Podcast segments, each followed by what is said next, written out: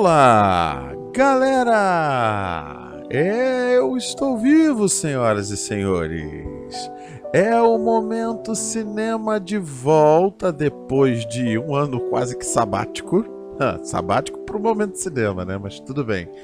Mas estamos de volta nesse programa especial que a gente vai falar dessa relação entre memória e cinema com dois filmes super recentes que estão tratando dessa questão de maneiras diferentes, mas com o mesmo olhar para o cinema. Vamos falar de After Sun e de Os Fablemans. É o momento cinema entrando no ar.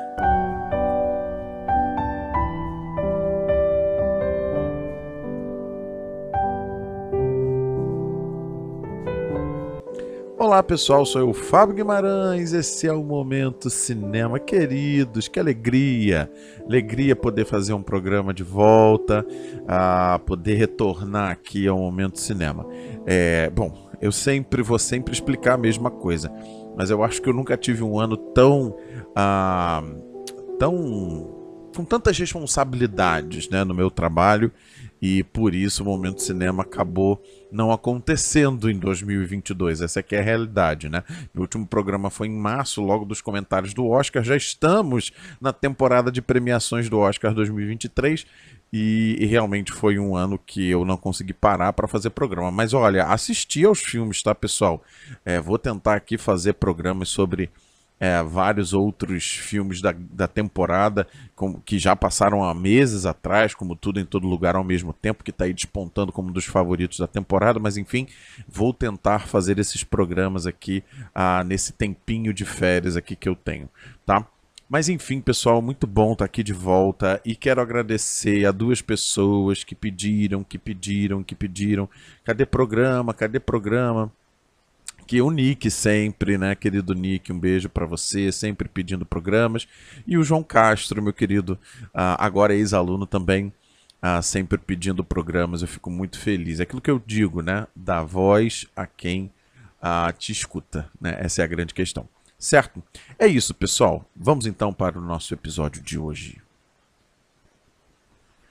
Muito bem, pessoal. Olha, eu estou retornando aqui num programa que é um misto de crítica desses dois filmes e também de uma análise cinematográfica, né? Um, um, estudo cinematográfico aqui.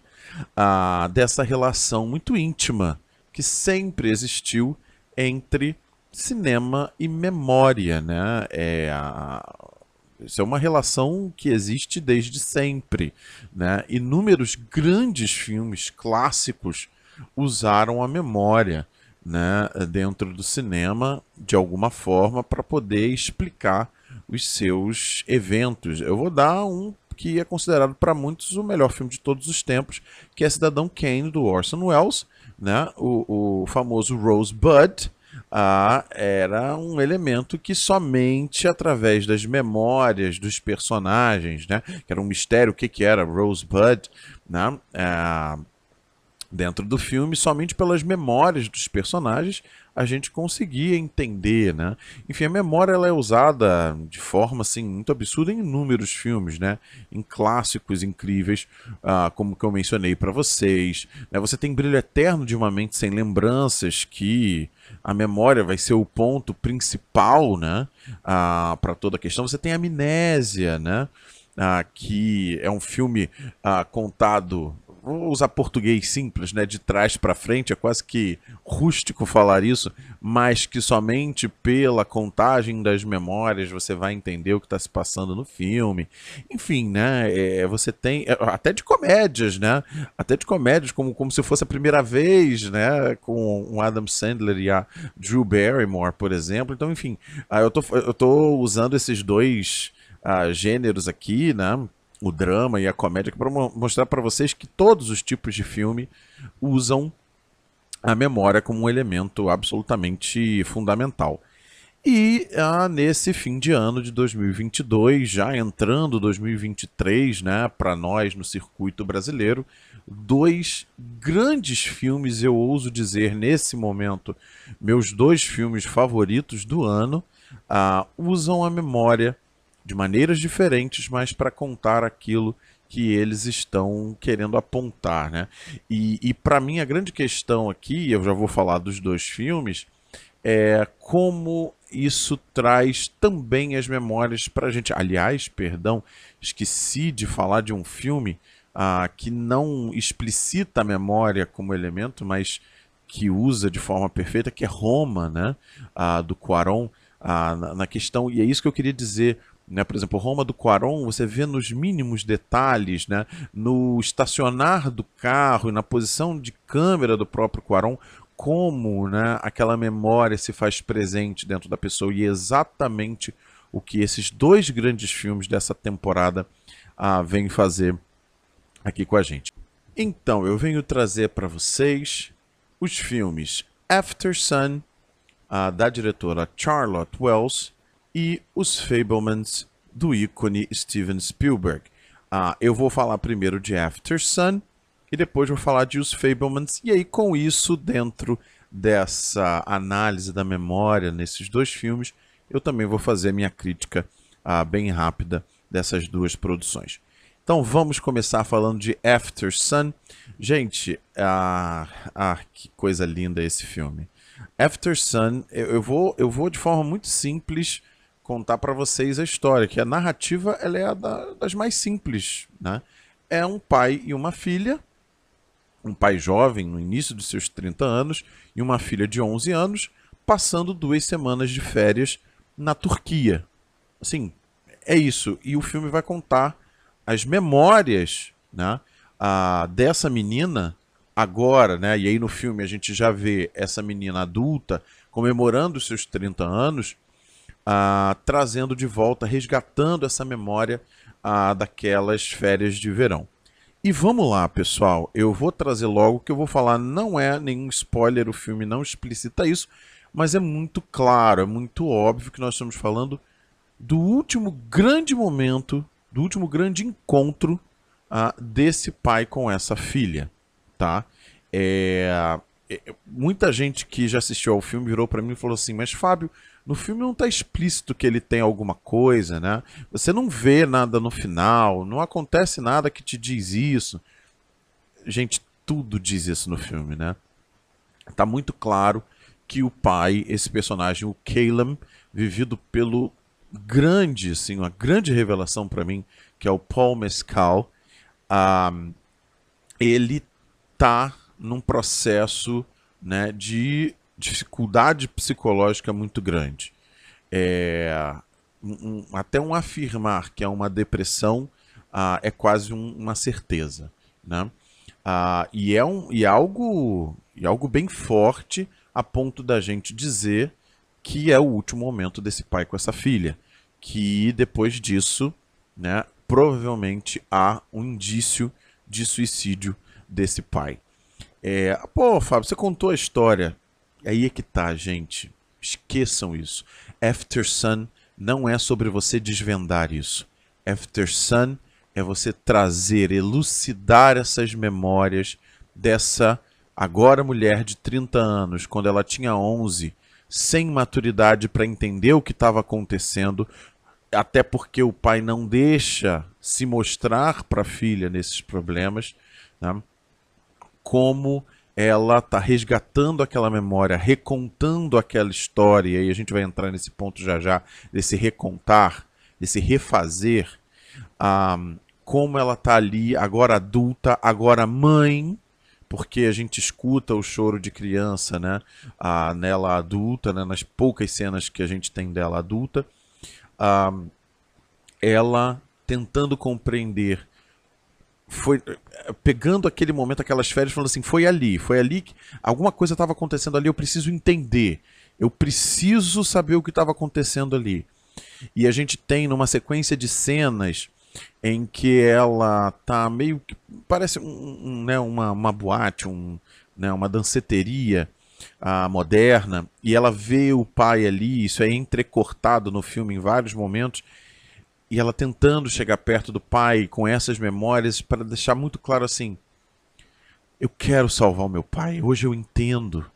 Eu não estava entendendo na época, eu não conseguia entender. Ela provavelmente até ah, se revoltou com, a, com a, a possível ausência de vida do pai logo depois, mas ela, eu preciso resgatar o meu pai.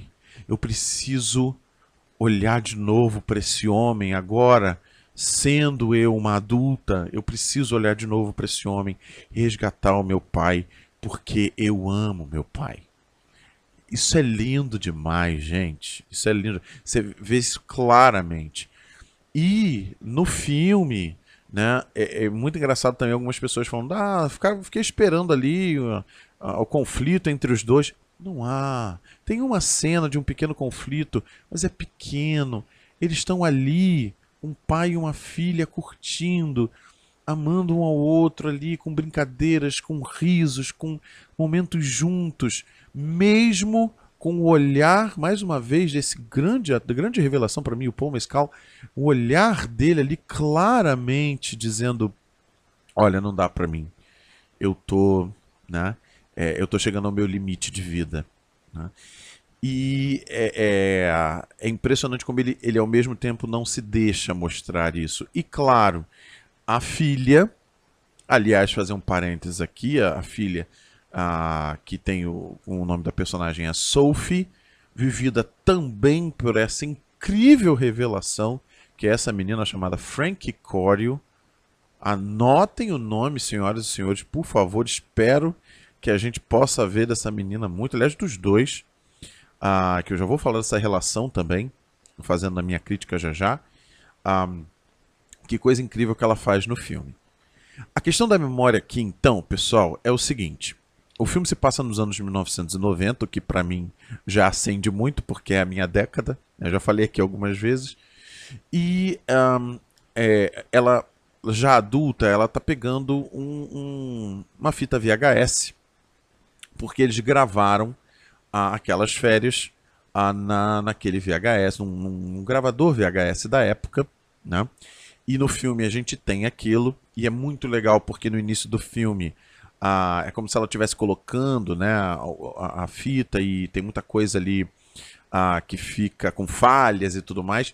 E não é uma questão de falha, é uma metáfora. Aquelas falhas do início do filme, a, do VHS, diz assim: olha, eu vou contar a memória do que aconteceu, mas tem algumas coisas ali que não são, não foram tão assim.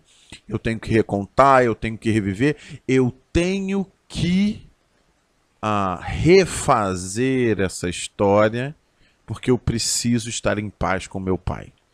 É, então é uma metáfora, aquelas falhas é, são exatamente a expressão dessa metáfora. E é exatamente isso. O filme está muito claro que ela está olhando para aquele passado, para aquelas férias, tentando entender o que aconteceu, como eu já falei, mas é, recontando ah, muito, olhando de novo, fazendo com que nós, espectadores, possamos olhar para esse pai, o rosto desse pai, possamos olhar os olhos desse pai, os olhos desse, desse personagem, do Caleb. É assim, não, tá, não há nenhum momento em que os olhos dele passem felicidade, sabe? Ele tá ali, o resto da expressão tenta passar mas os olhos deixam claro pra gente que tem alguma coisa ali que não tá boa. Então isso é extremamente forte no filme. Então ela precisa recontar aquilo. E os. para mim está muito claro que as cenas em VHS são introduções né? Porque na verdade o filme não se passa no, no, na fita em VHS o tempo todo, muito pelo contrário, né? As gravações são poucas, mas para mim as gravações são uma introdução. As gravações são o que aconteceu e a partir dali é o recontar dela, é o reviver dela para que ela possa expurgar esse fantasma do passado dela que ela esteja em paz com o pai. Sim, para mim isso é muito claro, sabe? É... E claro que o filme também tem um recontar dela desse momento. É muito legal porque isso é uma coisa que pouca gente está. Na verdade, muita gente está falando, mas pouca gente está evidenciando. Ah, que não é só uma, essa, essa questão de recontar para descobrir, redescobrir aquele pai. Mas é também para ela. Porque ela está com 11 anos, é aquele início da adolescência, aquele momento ah, de. Ah, eu não gosto de dizer que é de descobertas, mas é de elucidação da vida. É de. Eu não sou mais criança, eu estou entendendo o que a realidade é. Aquele momento romântico de infância está passando. E o, o, ela vai mexer com a, com a, questão da sexualidade dela, porque ela, ela vê jovens ali por volta dos seus 17, 18 anos, ah, talvez até um pouco mais jovens, 15, 16, ah, ali nas suas relações amorosas, ela, ela faz amizade com alguns deles porque ela joga sinuca muito bem e, uh, e aí tem uma, uma jovem que dá para ela o, o a, a, pulseira do hotel que pode pegar tudo, né? Ah, todas as bebidas e ela não pega uma bebida alcoólica, né? Ela pega lá um, uma Fanta, enfim, é então é um, um é uma descoberta dela também, né? Dela falou assim: caramba, realmente isso aconteceu e aquilo foi importante. Ela tem um casinho lá com um menino uh, que está no, no, no, hotel que ela, que ela frequenta, uh, e aí tem o um momento que eles se beijam e tudo mais. Então, assim, é um, é um rever desse momento, desse, dessa descoberta uh, da realidade, né? essa é, é a expressão da descoberta da realidade, que ela também passa nesse momento assim muito fortemente, tá? Ah, é muito interessante porque é, é, você vê que a gente descobre pela narrativa do filme que o pai está passando por um momento ah, financeiro péssimo, né? É, eles ficam num hotel extremamente humilde uh, e aí frequentam um outro hotel né, é, mais luxuoso para que eles frequentem a piscina do, do, desse outro hotel e tudo mais. Então, assim, você está vendo que ele não está num momento financeiro muito bom, ele está num momento de vida muito bom. Ele terminou com a namorada, ela pergunta da última namorada dele, ele diz que eles terminaram. Então a coisa não tá boa para ele. E aí você fica, e eu acho que muito muito legal o fato dela agora ser mãe, né? Ah, pensando nisso tudo, porque você entende né, o que, que ele está passando. Ele foi pai jovem, ele está no início dos seus 30 anos com uma filha de 11, então você pode, pode imaginar que ele foi pai ali com 20 anos, talvez até um 19, é, muito jovem, né? Ah, no filme acho que diz a, a idade exata dele, agora me foge, ah, mas é o início dos 30 anos. E. Se não é 30 mesmo, ele está fazendo 31, alguma coisa assim, pessoal. Mas enfim. Ah, e aí, ele foi pai muito jovem. Ele com certeza teve que abrir mão de muitas coisas, né? Ele provavelmente se dedicou a buscar trabalhos, né, para que ele pudesse sustentar a filha, né? Ah, ele não tem, ele se separou da, da mãe da, da, da, menina. E é muito legal que no filme eles se ligam e, e, e, ele fala eu te amo, né, pra mãe dela.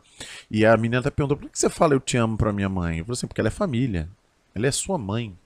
É, é. E isso é lindo no sentido que assim, uh, não importa o que aconteça, ela é sua mãe, eu sou seu pai e a gente te ama. Sabe? Esse pai ama essa filha de uma maneira tão intensa, é tão forte o amor dele que ele não deixa transpassar essa derrota de vida que ele está vivendo. Para mim, tá muito claro que assim, ele ele tá chegando num momento que assim, eu não vou conseguir ser nada na vida. Eu não tô conseguindo bons empregos. Eu não tô conseguindo bons relacionamentos. eu não tô conseguindo uma vida boa, eu não vou conseguir dar para minha filha uma vida boa. E aí, o que, que, eu faço da vida? É, para mim tá muito claro que ele tá vivendo isso. E olha só, como é que isso tá claro pra gente? Porque ela tá contando pra gente. Agora ela tá entendendo e tá deixando claro pra gente isso, né? Ah, tem a cena, por exemplo, do tapete que ele quer comprar, porque é uma coisa mágica, ele precisa ver se tem algum resquício de salvação para ele. Né? É muito forte. Tá, é muito forte. Ah, parece que eu estou falando do filme, gente, que o filme é melancólico. Não é. Tá, o filme não é melancólico. O filme é bonito, é leve até. Ah, você ao mesmo tempo que ele é leve, você sente em alguns momentos uma tensão porque você acha que vai acontecer alguma coisa com ele, né? Mas não tem nada explícito. E você, ah, você está contando? Não, na verdade eu estou querendo que você veja, para não achar que você vai ver alguma coisa desesperadora. Não, você não vai ver. Né? Você vai ver uma relação de um pai com uma filha leve, bonita, sim, é, é de uma beleza é, ímpar tá? Ah, pessoal, e assim que a memória está no, no filme. Através de se recontar dela, a gente entende a realidade. Ah, eu já falei do Paul Mescal e da Frank Corio. Ah, a Frank Corio, eu acho muito difícil ter algum desenvolvimento na temporada de premiações, mas eu estou torcendo muito pro Paul Mescal. Ah, ai, beliscar um, uma indicação ao Oscar é muito difícil, muito difícil. É um filme independente, né? Ah, que já está disponível aí para quem quiser ver no MUBI, né? Ah, vai ser muito difícil ele conseguir isso. Até acredito que After Sun consiga ali, quem sabe, um, uma indicação de roteiro, tá? Que é da própria Charlotte Wells, ah, essa jovem diretora que é, é, o primeiro filme dela, né? O, filme, o primeiro longa-metragem dela. Ela já tem outros curta-metragens premiadíssimos, super bem criticados, tá? Procurem porque vale a pena. Ah, enfim, eu quero elucidar a fotografia do Gregory Oak, que é de vida, é pra cima, é de leveza, é colorido, tá? Ah, então, assim, não tem essa, essa coisa de, de perdição no filme. A montagem da Blair McClendon, ah, que é absolutamente perfeito, porque você precisa né, de um. Uh, de um de uma edição, de uma montagem muito bem definida para que você tenha esses entrecortes entre o VHS, entre a realidade do filme e o futuro, e você separa isso super bem, tá? Então, assim, é queria reverenciar esses aspectos técnicos do filme. E a Charlotte Wells, que consegue ah, colocar. A gente não precisa nem de um plano, uh, uh, de um primeiro plano no rosto do, do, do pai, uh, do rosto do, do Caleb, para você entender que ele está passando por, por problemas. Né? ela não precisa focar nem no rosto dele para você perceber isso. Ele, ela, ao contrário, foca muito no rosto da Sophie, para deixar claro ao espectador que é ela que está contando a história é, é, é, bem é bem forte assim e é muito os dois ela foca muito nos dois e ela abre muitos planos. Aquela cena lindíssima que eles estão fazendo aqueles movimentos eu não sei exatamente não sei se é Tai Chi Chuan eu não sei exatamente ah, o que eles falam no filme. Ah, é lindíssimo naquela paisagem incrível né? Ela abre aquilo como se os dois fossem os únicos no mundo né? Ela abre, ela faz um, um, plano aberto e deixa os dois ali quietinhos para mostrar que eles são os únicos no mundo. É de uma beleza ímpar, sensacional, que precisa ser visto. A Aftersun também está nos cinemas ainda, pessoal, e tá, como eu já falei, no MUBI. Confiram porque é emocionante. E vamos então agora falar do Segundo filme, se a gente falou de After Sun, que revive as memórias, né, reconta para poder entender uma realidade do pai, a gente vai ter os Fablemans de Steven Spielberg fazendo, usando a imagem, a imagem do que é gravado, usando cinema como metáfora para que se compreenda uma realidade. Aqui não tem um recontar uma história, aqui tem um apresentar uma história com o poder da imagem, com o poder do cinema como metáfora, como eu disse.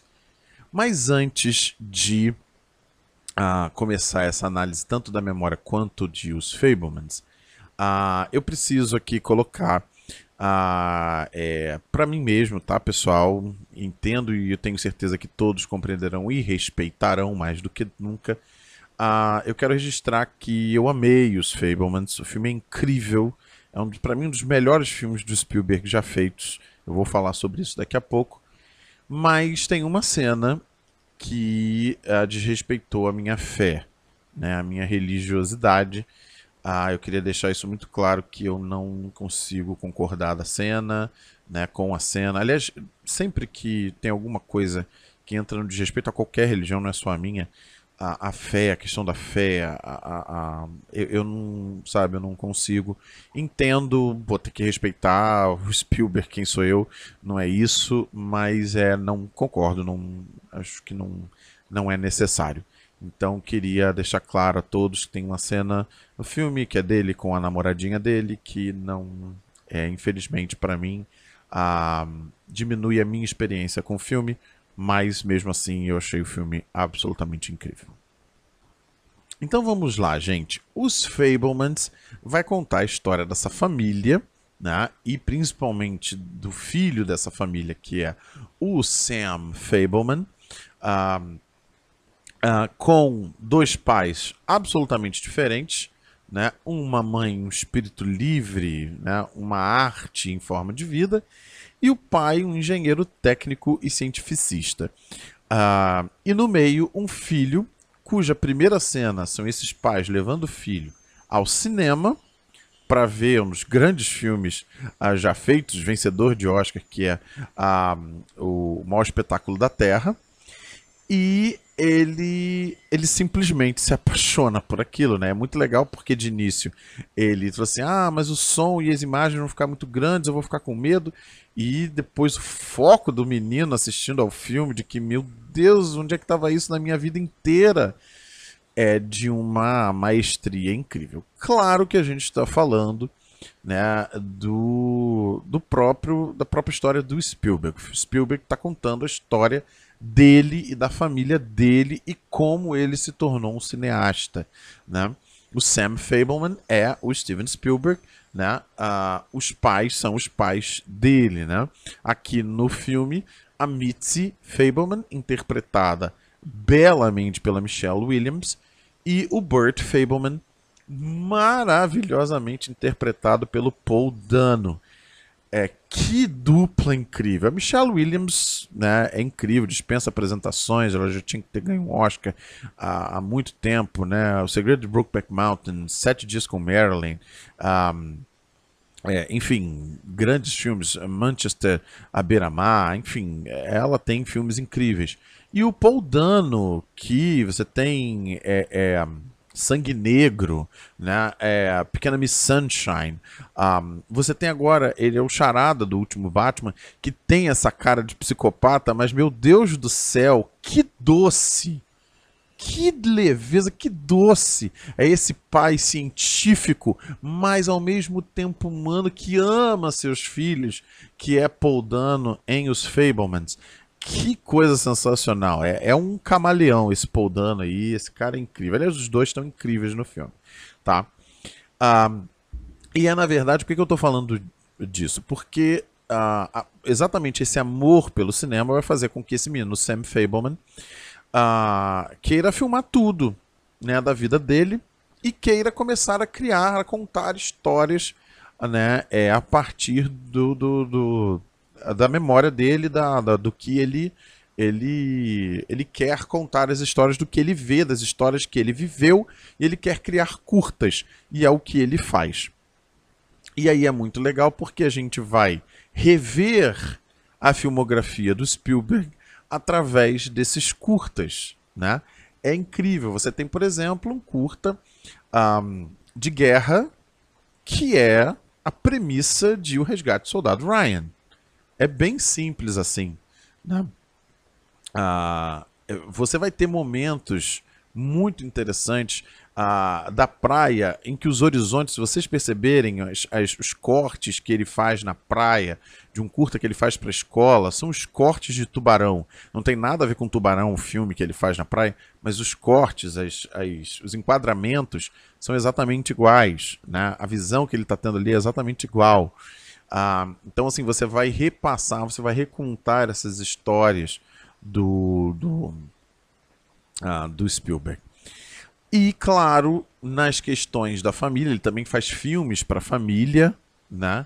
Ele também vai descobrir muitas realidades. E aí vem um ponto, eu não vou contar o filme, mas tem uma parte muito importante do filme sobre essa relação entre os pais dentro da família dele e para ele, que ele vai descobrir através do, de uma gravação que ele fez. E aí é muito legal porque você não tem, e é isso que a memória vem trazer aqui no filme, você não tem nenhuma fala, nem dele e nem das pessoas envolvidas sobre o que ele descobre. Você não tem uma fala sobre o que está sendo é, é, contado, o que, tá, o que a memória está apresentando. Você simplesmente vê, entende e as reações são através das atuações. É a imagem, é o cinema sendo usado como um elemento sobre como mostrar aquilo, sobre como mostrar aquela realidade, faz com que as pessoas tenham essas mesmas reações. Ou seja, a memória, a imagem que você tem da memória, aqui no filme, metaforizada pelo cinema, te faz entender a realidade. Ou seja, a memória te faz entender a realidade e o cinema te faz entender a realidade. É brilhante, é incrível, né? É uma maneira incrível de você mostrar isso. E tem um, um elemento incrível que o Spielberg faz aqui também, uh, que uh, é muito legal. Ele, eu falei que ele faz um filme para a escola dele na praia. E logo depois tem um, um, menino lá que é um antissemita absurdo, né? Faz preconceitos com o Spielberg, com o Spielberg não, né? Com o Sam Fableman, né? O personagem do filme que é judeu e, e ele faz atos preconceituosos com ele e aí no filme o, o Sam Fableman filma esse esse esse cara, esse antissemita de forma incrível, como se ele fosse um cara incrível, maravilhoso, sabe, lindo, enfim. E ele vai questionar por que que você fez isso. E aí é muito claro, né, que assim, é, porque o cinema faz com que a gente tenha uma memória sobre alguma coisa que nem sempre é real. O cinema faz revisitar memórias ah, que nem sempre são ah, verdadeiras. E eu estou usando isso de duas formas. Por exemplo, você vai contar a história de alguém, da vida de alguém, a realidade versus a arte é um ponto, gente. Né? A realidade versus o que é romântico, e o cinema é sempre romântico de alguma forma, né? Ah, aquilo nunca vai ser tão ah, factual. Ah, o cinema ele vai romantizar um pouco e com e romantizar um pouco a realidade, contar a vida de alguém, ele vai fazer com que aquele diretor imprima o que ele quer daquele personagem para que nós espectadores tenhamos uma memória daquilo, seja positiva ou negativa, dependendo do que o espectador verá. Quero dizer, se você vai contar a história do Pelé agora que faleceu, né?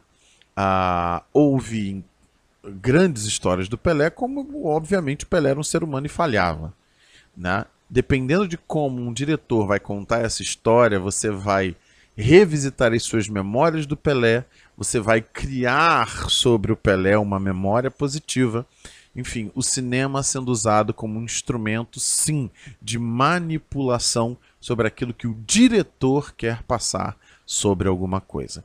Ou seja, a memória e o cinema, aqui no, para os Fablemans, né, para, e nesse momento o Sam Fableman é, é percebe que ele tem esse poder na mão, uh, faz com que a gente possa criar uma memória de alguma forma. Aliás, isso é dito no filme, né? A mãe dele, logo no início, a Mitzi, ela fala assim: ele quer ter o poder do momento da imagem na mão dele.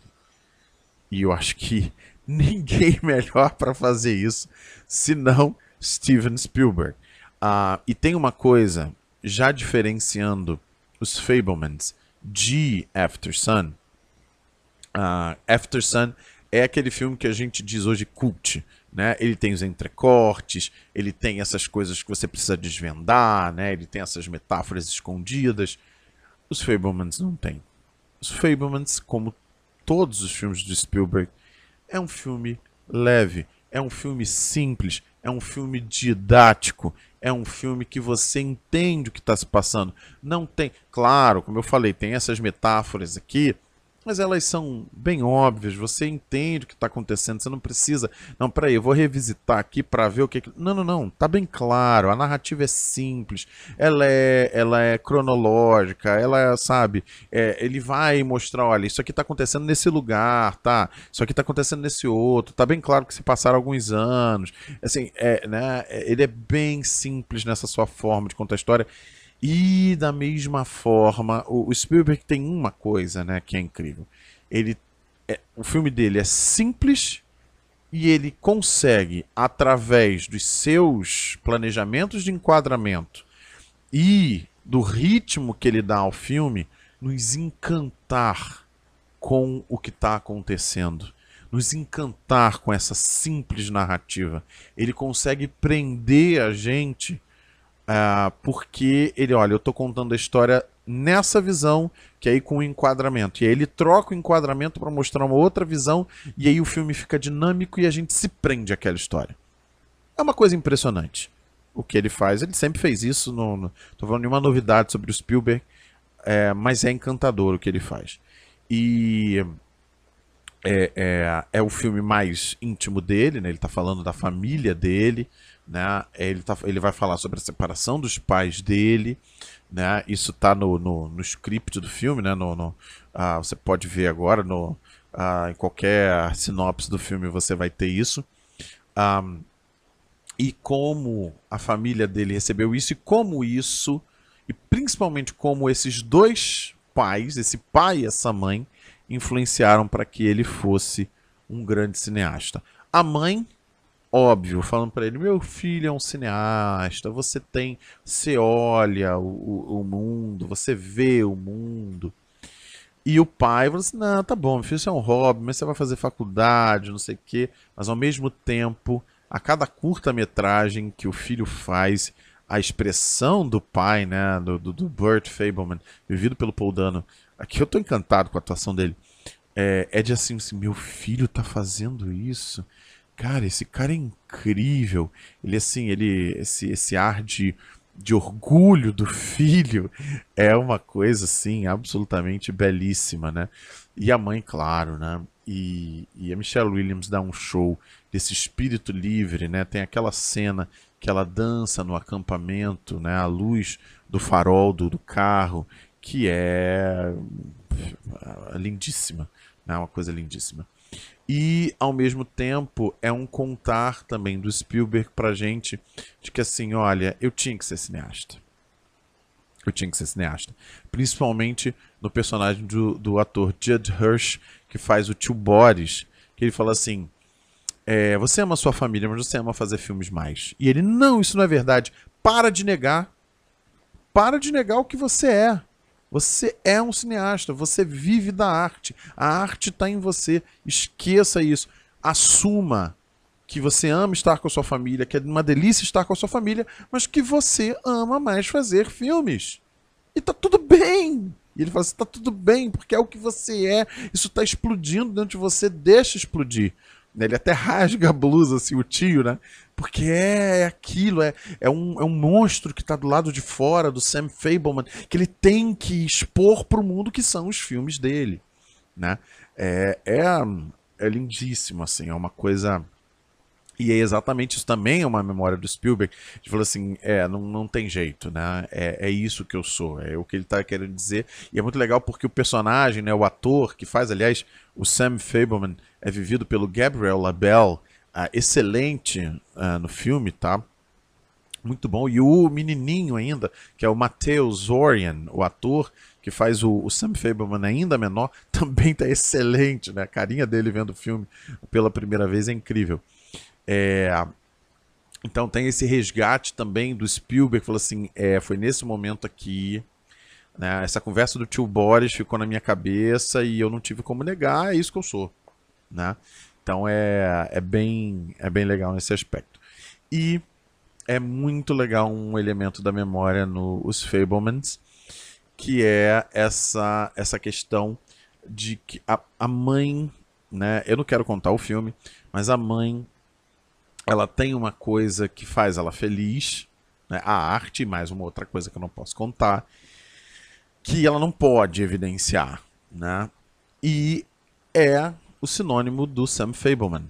Ele tem uma coisa que faz ele feliz que é o cinema, mas para aquela família naquele momento, o cinema é um hobby, né?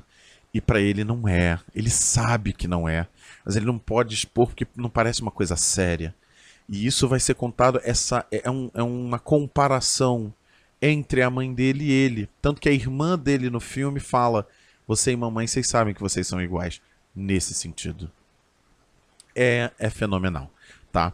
Gente, o filme é absolutamente incrível. Né? São duas horas e meia que passam que você nem sente, com uma música, uma das maiores duplas do cinema de todos os tempos, de John Williams música leve, uma música suave, que no momento de descoberta das coisas que eu falei sem sem fala, mas com música, o John Williams entra no filme com a música dele para deixar clara a tensão e ao mesmo tempo a leveza que o momento precisa ter. Kaminsky com sua fotografia colorida, né? É, é, é mais uma vez, assim como o After Sun, leve, para cima, para te deixar bem, não tem nada aqui sombrio, muito pelo contrário. O filme é luminoso, o filme tem a, a fotografia do Kaminsky aqui tem uma luz a, mais forte do que o normal, ele estoura um, um pouquinho a luz para evidenciar o cinema, né? A presença do cinema aqui, tá? A, a montagem da, da Brochure e do Khan, né, essa dupla que já trabalhou antes com Spielberg, é absolutamente sensacional. Enfim, a, a, o design de produção do Rick Carter né, é incrível. os figurinos do Mark Bridges também estão absolutamente sensacionais da época, né, da década de 1960. E claro que tem talvez a melhor participação especial de todos os tempos na cena final, em que o Sam Fableman vai se deparar com um dos grandes cineastas de todos os tempos, ah, eu não vou contar essa parte, mas ele se depara com esse diretor. Esse diretor vai falar uma coisa para ele e fala assim: Meu, é isso. É, acabou, não tem o que fazer, é isso, eu sou isso, ponto final. E dali em diante não precisa. E aí é legal, o filme termina com ele tendo claro que ele é um cineasta. Dali em diante ele não precisa mais contar. Ele precisa, precisava mostrar as memórias pra gente de como ele se tornou o que ele é. O que ele é, a gente já sabe muito bem. É Steven Spielberg. Né? Enfim, gente, é absolutamente brilhante o filme, é incrível, de uma doçura, de uma leveza, né, de um esquentar do coração incrível. Ah, que está nos cinemas, você pode assistir aos Fablemans ah, aí em algumas salas seletas, mas ainda tem uma projeção bem legal que vale a pena você assistir, certo, pessoal? E é isso, a memória, tanto em After Sun como em Os Fablemans, em After Sun, para que a gente reviva, para que a gente, a memória como elemento para dizer assim para o espectador, volte naquele momento e reconte essa história com o olhar que você tem hoje, quem sabe você vai entender melhor a realidade. E em Os Fablemans, usando, olha, a arte pode fazer você entender uh, melhor e principalmente ah, se você precisar reviver aquela memória para que você manipule uma realidade para que você viva melhor sem prejudicar ninguém, tá tudo bem, né? É, manipule uma memória boa para que ela não seja tão boa, para que ela seja melhor. É esse é o ponto da manipulação que eu tô falando. Enfim, gente, é Memória e Cinema, esse entremeio incrível. Aliás, os dois filmes, como eu falei, aí na temporada de premiação, a After Sun se conseguir beliscar, como eu falei, o roteiro vai ser ótimo. E os Fablemans vai ser indicado a direção, a filme, né, a design de produção, a figurino, vai ser indicado provavelmente a montagem, a trilha sonora do John Williams, é, enfim, né, provavelmente, né, Michelle Williams. Tô torcendo pelo Paul Dano também ser indicado. Ah, enfim, tem uma briga muito boa. Vou lançar um episódio sobre a temporada de premiações. Uh, mas tá brigando. Os Fablemans venceu o Globo de Ouro de melhor filme de drama, né? Então tá aí vigente para concorrer ao Oscar de melhor filme. E vamos ver o que, que vai acontecer.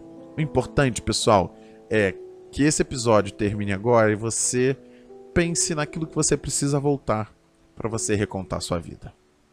Queridos, eu sou Fábio Guimarães e a gente se vê no cinema.